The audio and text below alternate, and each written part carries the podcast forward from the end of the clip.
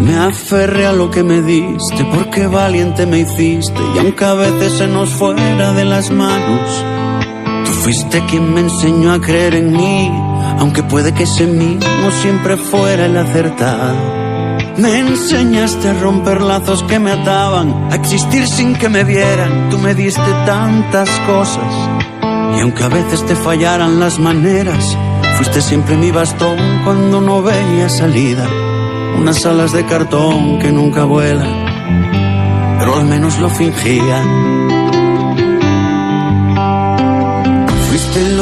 Esta canción de Melendi, como sabe nuestro siguiente invitado, refleja muy bien la, la etapa en la que nos queremos situar, de la que queremos hablar hoy. Ay, ay, los adolescentes. ¿Y cuántas veces hemos dicho esto de mi hijo no me escucha? O por otra parte, esto que afirman ellos. Con mis padres es que no puedo hablar. Algunos dicen que el adolescente es ese ser rebelde que busca el conflicto, responsable, perezoso, enganchado a las tecnologías. Son estos estigmas típicos, son mitos.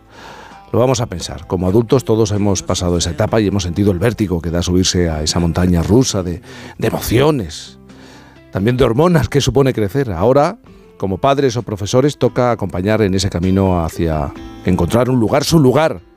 Es, una tarea compleja, no es sencilla. ¿eh?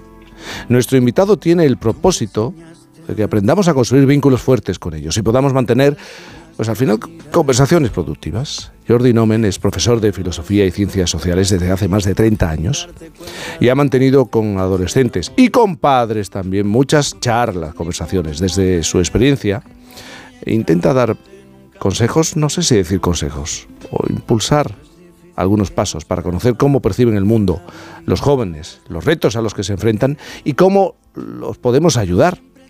Todo en su último trabajo. Se titula Cómo hablar con un adolescente y que te escuche. Jordi, menuda tarea, buenos días. O a lo mejor no es tan compleja, ¿cómo estás? Hola, ¿qué tal, Jaime? Buenos días, buenos días. Todo depende de cómo te pongas a la tarea, ¿verdad? Las tareas eh, suelen ser complejas, pero cuando uno pone el corazón y el alma en, intentar eh, que sean productivas, pues al final eh, se, sacan resultados, ¿no? Tú llevas 30 años siendo profesor, has, vivido rodeado, has trabajado rodeado de adolescentes, te has interesado por ellos, has puesto empeño en escucharlos, incluso has convivido en, en viajes de estudios. Cuando recuerdas alguna de esas charlas, esas conversaciones, eh, pues bueno, de hecho, de hecho, yo me pongo siempre al final de la cola. les llevo acompañando 20 años ¿eh? en los viajes de, fin de estudios y entonces, claro, nos vamos eh, pues por las ciudades que, que, para ellos son extrañas, no las conocen y vamos en una larga cola, ¿no? y yo me suelo poner al final porque el profe que va adelante, pues es el guía, de alguna manera, ¿no? Y entonces está más preocupado o está bastante preocupado por decir, bueno, hay que llegar a la hora, hay que llegar al sitio, eh, a ver que no nos perdamos, que encontremos el lugar que vamos a visitar, etcétera, etcétera, ¿no? Que vayamos bien de tiempo. Pero el que va al final, eh, pues ese tiene un gran privilegio y es que puede ir hablando puede ir hablando porque ya va siguiendo la cola, de tanto en tanto vas diciendo, venga, va, vamos, vamos, un poco más rápidos, pero en cualquier caso podemos ir hablando, ¿no? Y sí que es cierto que, en estos momentos he tenido conversaciones muy, muy interesantes con ellos y con ellas, ¿no? Eh, del tipo que se sienten incomprendidos muchas veces, sienten que no, que no pueden expresar lo que, ya de, de hecho les cuesta expresar lo que sienten, pero que no tienen el canal abierto, diríamos, para hacerlo, ¿no? Porque se les corta Mm, eh, quizás para reñirles eh, si es que lo que están diciendo no es muy apropiado o quizás porque pues el adulto que les acompaña piensa que aquello bueno no es de su interés es muy banal y no hace falta centrarse en ello no y yo creo que esto es muy importante escucharles mantener un canal abierto es fundamental no pero es cierto para poder tener esa comunicación. es cierto que mm. padres madres profesores eh, caemos en esta idea de esto de hablar con un adolescente es, es imposible, es una carga. Eh, es verdad que a ti como profesor te han llegado a dar hasta el pésame, ¿no? Tratar profesor de adolescentes. Pero chico, ¿por qué te metes en eso? ¿Por qué haces eso? Sí, sí, cuando voy a comprar cada sábado y domingo suele pasar lo mismo, que cuando dices, ah, eres profesora, muy bien, ¿qué, qué edades tienen tus chicos? Yo, mis chicos y mis chicas, mira, 15 y 16, madre mía, madre mía, oye, agárrate y tal. Y yo les digo, oye, recordad el cuento del patito feo, el patito feo se transforma en un cisne negro maravilloso, ¿no? Y hay que ir con esa expectativa, de que ese patito que ahora vemos feo y lo vemos desmañado, pues un día va a ser un cisne negro si le acompañamos bien, ¿no? Puede conseguirlo. Entonces, esa es la expectativa, es, lo que llamamos el efecto Pigmalión, ¿no? Si vamos pensando que va a ser patito toda la vida y va a ser feo toda la vida, mm. pues em, vamos a promover que eso sea así, ¿no? Vamos a hacer las acciones sin querer, probablemente, para que sea así. Y lo contrario, si pensamos que pueden llegar a ser cisnes negros maravillosos y, y muy bellos, pues vamos a acompañarles en ese sentido, ¿no? Claro, muchas veces lo que le pasa a los padres es que a lo mejor pretenden mantener la misma relación que mantenían con sus eh, hijos siendo más jóvenes, siendo niños, y, lo que hay que construir es una nueva relación, una nueva comunicación. Claro, hay que hacerle un duelo, ¿vale? Por esa infancia perdida. Es un duelo doble, lo deben hacer los adolescentes porque, porque la infancia no va a volver, eso ya pasó, y por lo tanto tienen que construirse en la adolescencia para llegar a la, madurez y deben hacerlo el familia, porque evidentemente pues ese niño no es que haya desaparecido, ¿no? Eh, está ahí, ¿no? Melendi lo dice muy claro en esa canción tan bella que habéis puesto ahora, y que cito en el libro, ¿no? Eh, gracias a ti estoy yo aquí. Por lo tanto, ellos tienen conciencia de que, de que los niños que fueron, pues ahora les acompañan, ¿no? Pero en cualquier caso, esa familia tiene que pensar que ese niño, pues ya ha evolucionado y hay que crear, generar una nueva relación. A ellos les encanta que les tratemos de mayores, sobre todo a nivel cognitivo, ¿no? A nivel de razonamientos. ¿eh? Ya no cuelan determinados argumentos. La, la autoridad por la autoridad ya no vale, ¿no? Pero por otra parte son tremendamente inmaduros e inmaduras, ¿no? La gestión emocional es mucho más difícil que la racional. Entonces esperan acompañamientos sobre todo en eso, pero mientras tanto nos van desesperando con los argumentos y eso por mm. qué y eso no y no estoy de acuerdo y eso porque es así y no no no cuela y los demás no lo hacen, en fin, argumentos de sobras conocidos por todas las familias que nos escuchen. Bueno, y siguen necesitando a la familia, pero de otra manera, y eso también hay que cambiarlo. No es que quieran que lo que lo pretenden, volar y tener otras relaciones, pero la familia sigue siendo su base. Por supuesto, eso, o sea, piensa que como profesor de filosofía, yo muchas veces, eh, nosotros practicamos el diálogo filosófico en clase, ¿vale? No, no es profesor de filosofía para explicar historia de la filosofía, no es eso a lo que me dedico, sino a, practicar ese diálogo filosófico en clase. Y muchas veces surge, ¿qué es lo más importante? Esa pregunta suele surgir en los diálogos, ¿no? ¿Qué es lo más importante en la vida? Eh, y lo, lo, segundo, lo primero, la salud. Ellos tienen, lo han oído muchísimas veces en sus mayores. Pero lo segundo es la familia la familia, sin duda alguna, ¿no? Es muy importante. Lo que pasa que mm, es importante saber que debemos retirarnos de la centralidad de su vida, ¿no? Eh, lo que quieren es su espacio, su espacio para construirse, y debemos darles ese espacio, porque si no, nunca van a madurar. Pero ¿cómo se construye un diálogo sereno, tranquilo con un adolescente cuando, cuando hierven las hormonas, cuando se están produciendo cambios muy importantes, cuando quieren abrirse y, estar en otros lugares y con otras personas? Pues mira, yo lo primero que tú lo has dicho antes, no, no, no, se trata tanto de aconsejar como de reflexionar, ¿no? Si solo vamos a hablar de los problemas, pues claro, hombre, cuando estamos hablando solo de los problemas, mmm, ahí hay una tensión, ¿verdad? Importante. Es importante hablar de muchas otras cosas antes de llegar a los problemas, ¿no? Abrir un canal con esos adolescentes. Entonces, mmm, yo abro, yo cuento mi, mi, perspectiva personal, ¿no? Yo lo que hago es hablar de lo que les interesa. Eso en primer lugar, ¿no? ¿Qué te interesa? La moda, pues vamos a hablar de moda. ¿Te interesa el cotilleo? El cotilleo les interesa a todos y todas muchísimo, ¿vale? Pues vamos a cotillear sobre lo que está pasando en la clase, ¿no? ¿Qué te interesa el deporte? Pues vamos a hablar del deporte, vamos a abrir ese canal, ¿no? Y después esperar pacientemente, que nos cuesta mucho también a los adultos porque no, no extraen nuestro tiempo, eh, esperar pacientemente a que si nos necesitan, vengan, sean ellos y ellas los que busquen el momento para hablar de las cosas serias. Porque cuando nosotros les decimos, ven aquí que vamos a hablar, ¿eh? tenemos unos cuantos temas que hay que tratar y abordar porque me preocupan, pues como no es el momento que ellos han elegido, se ponen en modo off eh, su cuerpo está allí, pero su alma no. Entonces, es, eh, es, perder el tiempo prácticamente, ¿no? Y luego lo que hacemos es el gran discurso, ¿no? Nosotros, el gran discurso, ¿no? Esto tiene que ser así, porque esto debe ir así, eh, todas las cosas tienen que funcionar así. Y claro, este gran discurso muchas veces lo encuentran incoherente con lo que ven y aparte es que no les interesa, no, no, no lo han buscado ellos. Si tú abres ese canal, cuando tengan un verdadero problema, sí vendrán. Y entonces ese es un momento mágico. Hay que callar, hay que callar eh, y escuchar, escuchar con muchísima atención, bajar el tono de voz, como estoy haciendo yo ahora, ¿verdad? Sincronizar con el adolescente en cuanto a la posición corporal, creo que es importante porque el lenguaje no verbal habla mucho sin decir nada. Y escuchar, escuchar con atención. Muchas veces lo que hacemos es que, claro, hemos ido a aquella fiesta y había drogas, drogas, drogas, había drogas. ¿Y tú, tú qué has hecho? ¿Tú, tú has consumido tú algo, hijo mío? ¿Pero cómo ha sido esto? Ya está, ya le has cortado, o sea, le has cortado lo que te iba a explicar. No, escucha, escucha, eh, presta atención, ¿vale? Eh, ves, ves, dando afirmaciones que abren el canal, ¿no? Así, ah, ostras, y eso pasó, vale, y, tú te sentiste así como me estás explicando, ah, vale, esto, esto, es, esto es lo que hay que hacer. Si realmente lo que te dicen es muy grave, quizás ese no sea el momento para abordarlo, hay que dejar que acaben de explicar lo que les pasa. Al día siguiente es un buen momento, les llevas al cole, vas en el coche y les dices sintéticamente de titulares, oye, por cierto, mira, te, te lo tengo que decir porque me preocupó lo que me dijiste ayer y yo creo que esto debe ser así y así, piénsalo, piensa en ello. Se acabó, ya está. No más. Titulares, ¿vale? Si, si les vuelves a echar el sermón, vuelven a desconectar. Esa es mi experiencia. Y deberíamos hablar de la gestión de la incertidumbre, ¿no? Se, se, se colocan en el precipicio y, mm. y, y, lo ven claramente.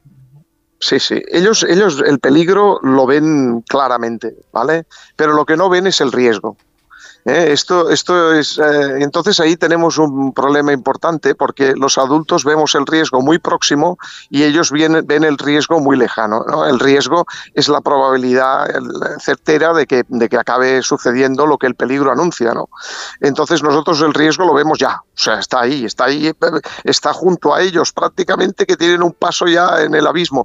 Y ellos normalmente el riesgo lo ven bastante más lejano porque eh, suelen practicar el tema del yo controlo. No, no, yo controlo, ¿eh? yo ya sé, yo controlo y entonces, claro, e, eso nos asusta porque les vemos inmaduros, que lo son. ¿eh? Y lo que hay que ayudarles es a madurar. Entonces tienen que tener buenos ejemplos de control emocional, de calma, de serenidad. Y los adultos a veces que les acompañamos no somos los mejores ejemplos de tales características, ¿no? Eh, hay muchos estudios sobre la salud mental de nuestros adolescentes. En 2023 el 20,8% de los adolescentes españoles de 10 a 19 años sufría algún tipo de problema mental. El 59,3% de los jóvenes españoles entre 15 y 29 años reconoce padecer problemas de salud mental. ¿Qué pasa? Eh, ¿Qué es lo que está pasando con ellos? Bueno, mira, está pasando que el, un poco lo que nos está pasando a todos, ¿no? en primer lugar, la pandemia ha pasado y para ellos ha pasado y ha, y ha, hecho estragos, ¿no? En esa salud mental a la que te refieres. Pero por otro lado, claro, la salud mental proviene de la gestión emocional, básicamente, ¿no? Eh, proviene de saber, eh, por ejemplo, pues eh, superar las frustraciones que la vida nos va, nos va presentando y a eso no les estamos ayudando mucho cuando les apartamos todos los obstáculos de delante, ¿no? Eh, por otra parte, la, tranquilidad emocional viene también de un apego seguro que hay que empezar en la infancia. ¿no? Si uno se siente querido, eh, por quien debe sentirse querido, que es las personas que le rodean, sobre todo la familia, eh, se siente que no hay ninguna duda de que es querido o querida, pues eso le da una seguridad personal muy importante para afrontar obstáculos, ¿no? Pero si ese apego no es seguro, que eso puede pasar, ¿no? Que se sienten que quizás no son aceptados del todo, que son juzgados eh, muy severamente. Eh, luego las palabras que utilizamos, ¿no? No es lo mismo decirle a una persona que es un desgraciado a decirle que se ha equivocado en su actitud. Eh, en el primer caso ya no le das margen de mejora, ¿no? Si es un desgraciado, pues ya le has atribuido una característica esencial de su ser. En el segundo caso, en cambio, le das la posibilidad y además se lo explicitas, ¿no? Has actuado mal. lo que está mal es tu actitud Entonces vamos a ver cómo la puedes mejorar porque yo creo que lo puedes hacer mucho mejor. Entonces ese discurso es fundamental porque cuando les descalificamos, cuando les juzgamos tan severamente, pues su autoestima se hunde porque tienen una autoestima precaria, claro, la están construyendo. Es un momento de construcción. Jordi, me explicabas que son muchos años viajando en ese autobús con los jóvenes, con los adolescentes, en la parte de atrás, en los asientos de atrás, y los observas y hablas con ellos. Pero de verdad hablas porque, claro, si están con el teléfono móvil, con las redes sociales. Mira, la ciudad de Nueva York ha declarado hace tan solo unos días a las redes sociales en general amenazas para la salud mental de los menores. ¿De, verdad puedes hablar con ellos? Porque están con el teléfono. Mira, eh, depende de, cuál es el tema que abordas, ¿no? Y cuál es el tema que sale ahí. Es lo que digo. Eh, es decir, eh, cuando, cuando hablas con todos, el tema que va a salir no va a ser, oye, me preocupa mi salud sexual y reproductiva. No, no, no, no va a ser ese. Que a lo mejor es el que el adulto querría tratar ahí, venga, este es el tema interesante y tal. Mm, no va a ser ese, va a ser, pues, oye, lo que está pasando en clase, fíjate, tal. Em, si sacas el tema cotilleos, ya te digo yo que dejan el móvil, porque eso les interesa muchísimo. Entonces hay que saber cuál es el tema que hay que abordar. Y luego en clases de filosofía, ahí sí que podemos hablar de temas muy serios. Incluso piensa que yo cada, cada día que tengo filosofía les planteo un dilema eh, ético y filosófico para el día siguiente, para que lo piensen. Y eso sí que son dilemas de la vida cotidiana. ¿no?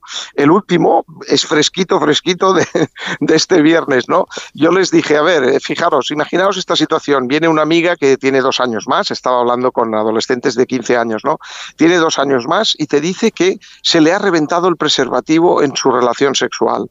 Y entonces, claro, está muy preocupada, no vaya a ser que se vaya a quedar embarazada y no sabe qué es lo que debe hacer, porque le, a ver, le da vergüenza hablar con sus padres, qué van a pensar y tal. Entonces, ¿vosotros qué le recomendaríais?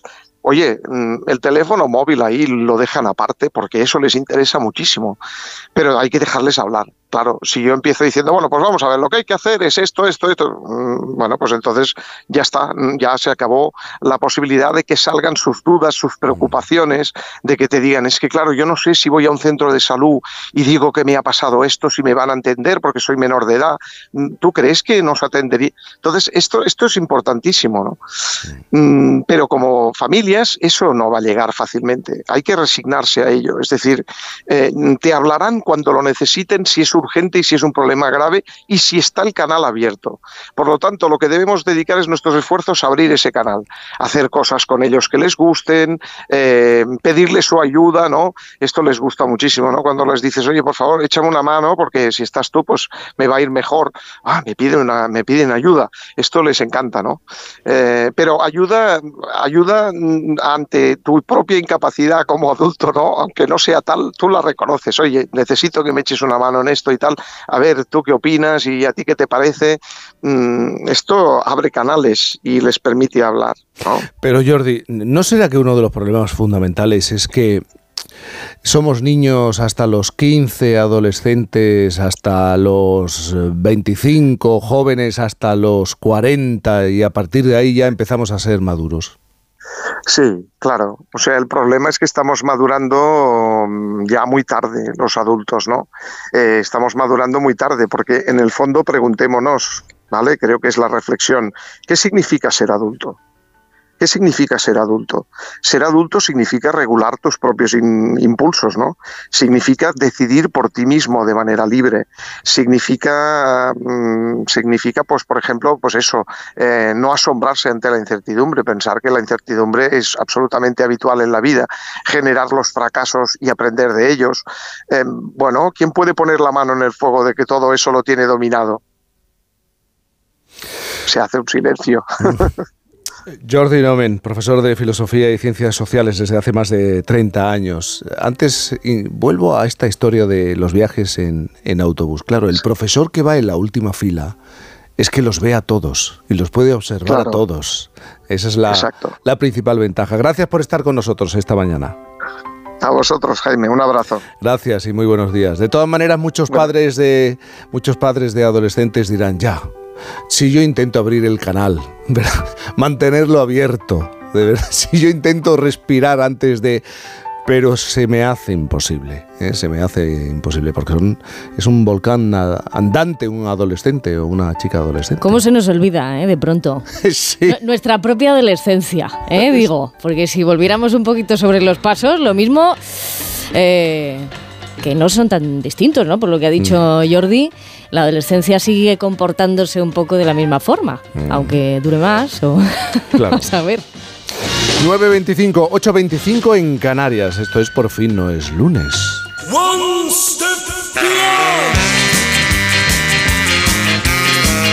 Por fin no es lunes.